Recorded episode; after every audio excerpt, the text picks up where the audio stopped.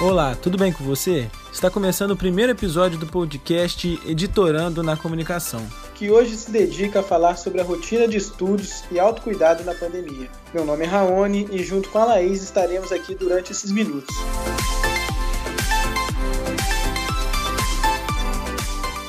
A pandemia do novo coronavírus trouxe muitas mudanças na vida das pessoas em geral. A rotina de estudo foi modificada e sabemos que ter uma rotina de estudo em casa é muito difícil, visto que você está no seu ambiente de intimidade.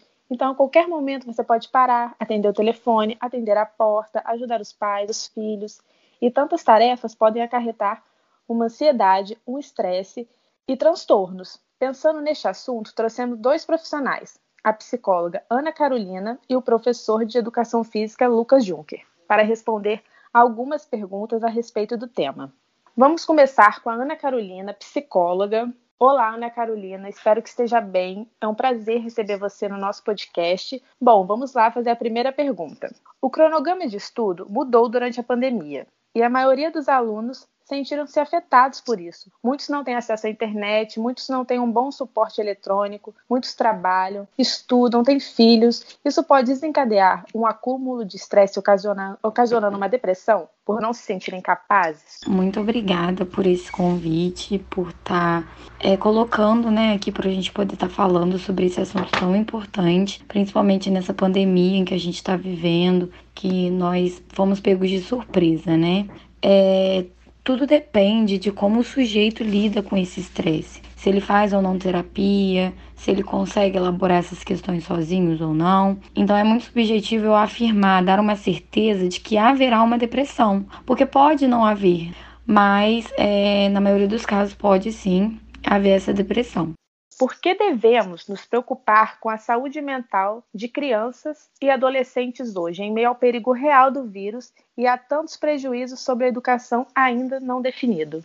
Bom, assim como os adultos, as crianças e os adolescentes também se estressam em estar em casa e não saber sobre o futuro, principalmente, né, os adolescentes que estão saindo do ensino médio, encaminhando para a faculdade. Então teve esse rompimento aí, né? Esse ano teria o ENEM, teria as provas de faculdade, de vestibular, e eles foram interrompidos. E sendo assim, isso trouxe uma grande frustração, uma grande ansiedade em saber o que irá acontecer ano que vem, se eles conseguirão entrar na faculdade, como será esse término de ensino médio. Então, houve essa grande é, frustração.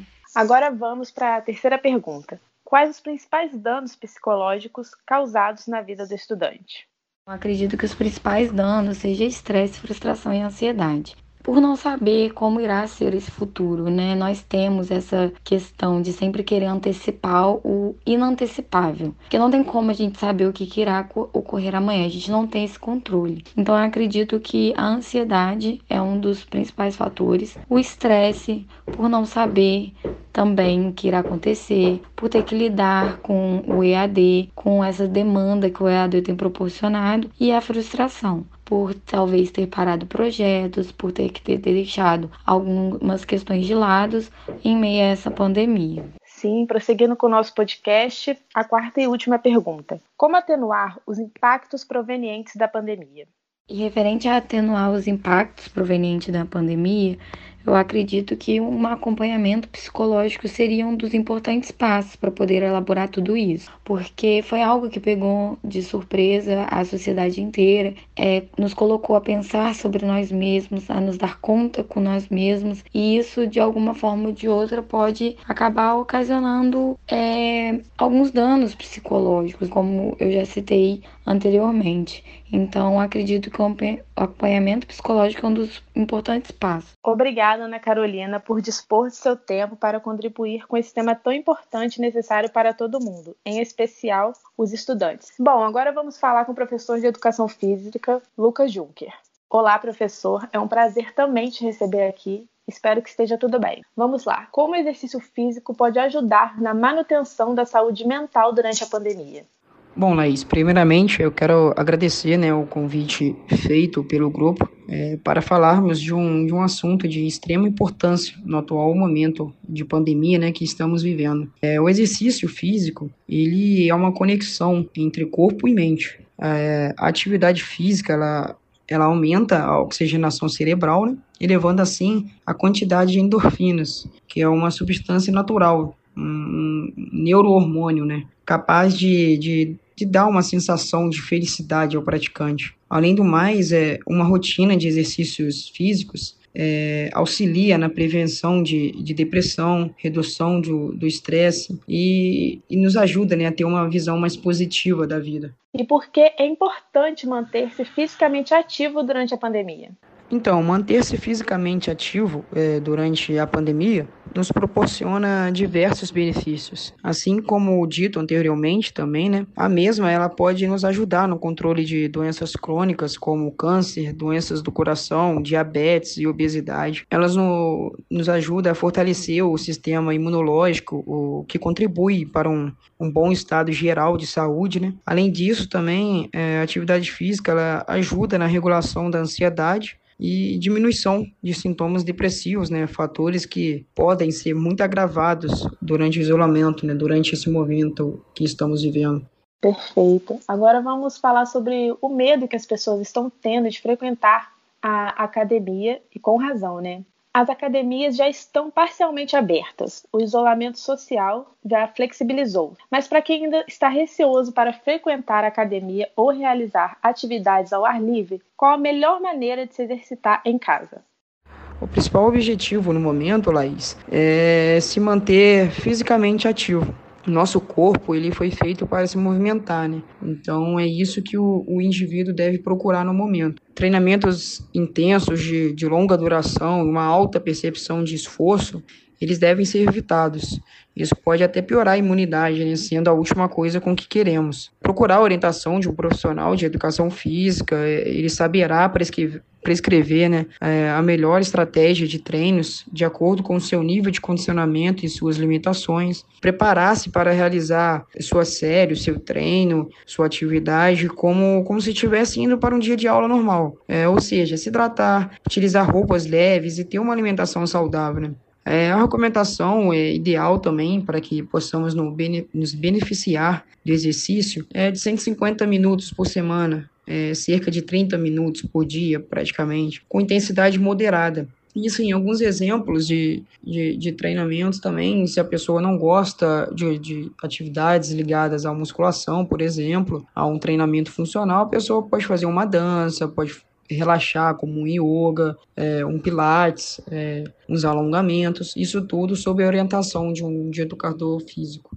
Boa, já vou tentar aqui em casa. Bom, agora a última pergunta.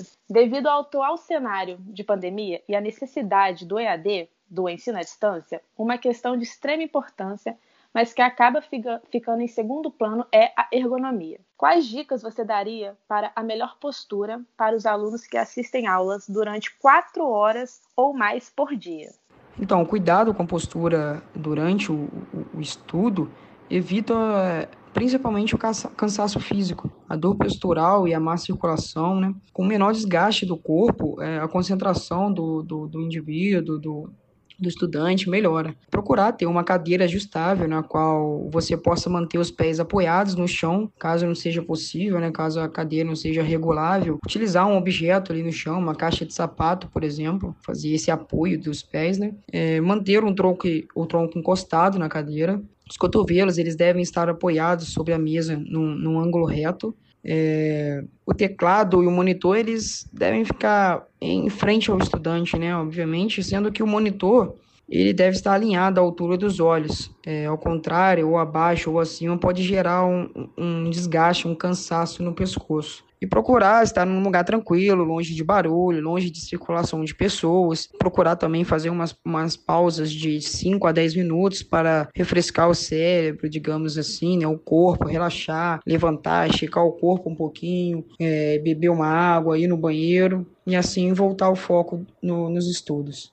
Sim, perfeito. A gente tem que tomar cuidado com a postura mesmo. Quando a gente está em casa, a gente fica mais relaxado e isso pode acarretar problema sério para gente. Bom, obrigado, professor Lucas, por dispor do seu tempo também.